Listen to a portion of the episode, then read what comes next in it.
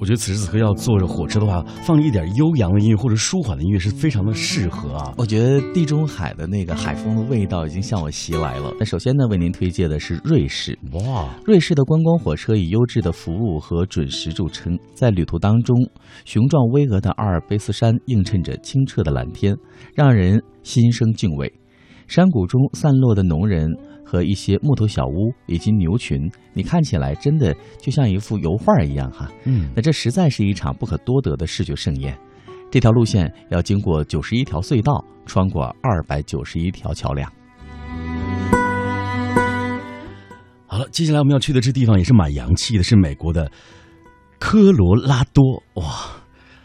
这趟火车呢，是以每小时十八英里的速度穿越科罗拉多西南部的崇山峻岭之中。那坐着这辆产于一八八二年的蒸汽火车，哎，这个火车头是啊，生产于二十世纪二十年代，应该是这个火车头界的这个古董级的人物了。那闻着燃烧着的煤炭的味道，哎，攀登上三千英尺的高峰，哇，你是不是会有一种穿越回了一百三十年前的感觉呢？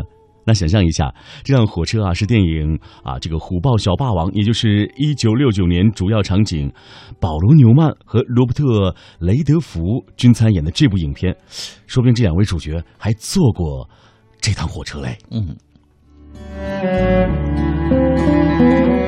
我们再一步到秘鲁哈，这条线路会经过当地最著名的两个景点——殖民城和印加古城堡。火车沿着乌鲁班巴河蜿蜒前行，一路风光如画。这趟行程为往返路线，耗时一天。火车上会提供午餐和晚餐。这趟火车是二十世纪二十年代普尔曼式的豪华车型，车厢内装饰华美，餐具精致。一九一一年，一位美国探险者发现了马丘比丘古城，那它位于秘鲁的中南部，所以呢，这个火车就以它的名字而命名。哎，接下来我们要去的这个地方呢是新西兰。啊，如果没有记错，谭论是不是在嗯。啊今年年初的时候去过新西兰是吗？呃，对，呃，去年年底啊，去年年底的时候，呃，我觉得一提到这个新西兰，我们会想到很多的这个代名词，比如说什么啊，那里的畜牧业非常发达啊，是不是？牛奶非常好喝，就是动物比人多。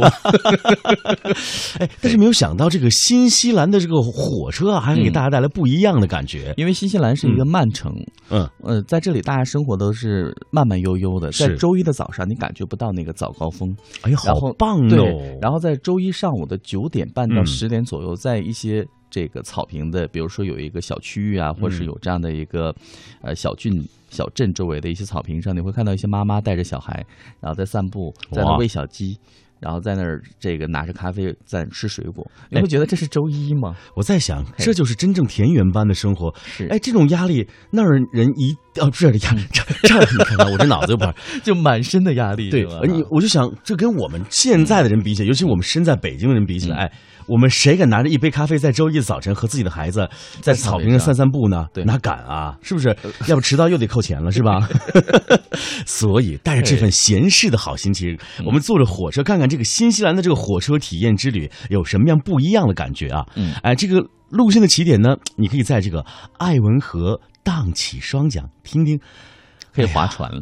多棒的一种感觉！终点处啊，就是你能享受到嗯攀登法兰士约瑟夫冰川的乐趣。嗯这趟观光的火车呢，会穿越这个新西兰的南岛，耗时是四点五小时。那途中啊，会经过一望无垠的坎特伯雷平原和波光粼粼的威马克里里河啊，让人啊有一点这个目眩的高架桥，从这个高耸入云的大山一直通往阿瑟山口。阿斯山口之后呢，火车会经过奥地拉铁路的隧道，哎，这条隧道全长是五点三英里，山体啊是由坚硬的岩石而造成的。呃，其实我当时应该把这条 换给你介绍，会更加的应情应景一些，因为你去过但是你刚才说的这几个地方我都没去。啊。你看，没事，下回再补着去去，让我呃把我们节目当中的感受在那里重新的体会一番，好不好、乐啊？神州来个报销旅费吗？做梦的少年。我是一个追梦的少年啊。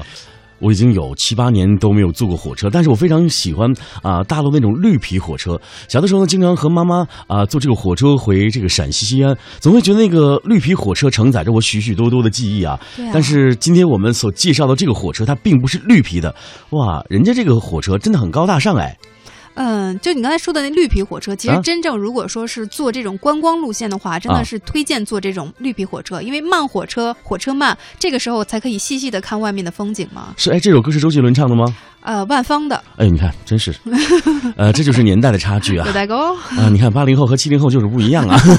好啊、今天我们要来的这一站是哪里呢？是哪个地方？啊，威尔士，哇、威尔士，好浪漫的地方啊！嗯，那威尔士这条线路呢，这趟火车名叫做伟大的小火车，嗯可能它的名字呢会让大家觉得哑然失笑，但是它的行程可是不容小觑的。那这条线路它的全程是十四点五英里，火车的行驶速度为每小时九英里。那火车是以煤炭为燃料，吐着徐徐的白烟，沿着狭窄的轨道呢，从桃因出发，在清脆的这个法瑟山谷呢一路徜徉。火车员呢均是志愿者。这趟火车呢历史悠久，也激发了这个 W.V. 奥德瑞的灵感，他由此创造了著名的这个《火车头日记》系列电视节目。是哎，那我想问问这个林霞，呃，那这趟火车它应该是以观光为主吧，对不对？嗯，是的。哎，比如说它能够途经哪一些美丽的景点，在威尔士可以看到什么样的一些啊、不一样的感受，或者说我们在这趟列车当中能不能吃到当地的美味？我想这是很多朋友和我非常关心的话题啊。对这种观光这个火车的话，一定会给大家带来不一样的体验。哦来给大家介绍一下、嗯这趟观光旅行呢，它是为期两天。那途中呢，会经过雄伟壮观的落基山脉，风景呢可谓是如梦如幻。哇火车上的服务呢，也是这个奢华至极。嗯因为厨师呢会根据你的需要，随时为你烹制各种精美的食品。此外呢，火车上还不限量的呢供应各种鸡尾酒和小吃。哇大家也要小心发福。那值得吸引你的地方呢，就是二零零九年电影《未婚女子》呢，曾在这个火车上进行了取景。哇，有没有发现现在在国外，大家把这个呃火车出行已经变成一种呃质感的享受了，对不对？对，非常浪漫的一种享受。所以我们也建议一下大陆的有关这个铁路部门，我们是不是也应该考虑一下，把我们的这个火车建得更加的，不能说奢华，更加的舒适一些，对不对？更加人性化一些或者把我们的这个已经好像面临取缔的这样的绿皮火车，其实嗯重新这个进行一些开发、包装、再利用。啊嗯，哎，你知道我上回在呃台湾的时候坐台铁去这个呃台东的时候，哎，当这个火车穿行在太平洋当中的感觉太浪漫了。哇你感觉火车像飞起来一样，嗯因为我们谁都没有坐过那样的火车，感觉是穿行在太平洋当中的，哎，那种感觉，我觉得好像你就是海里一只鲸鱼一样，不停的游泳。对啊，而且坐台铁的一个就是特别大的亮点，就是一定要吃吃上这个便当，对吧？当然当然，你吃了几盒？一盒？哎我还真没吃过，有点遗憾。你看我那天吃了两盒，感受了不同风味的。哦，羡慕羡慕。好，接下来我们要去的是美国的亚利亚利桑那州啊，再重复一下亚利桑那州啊。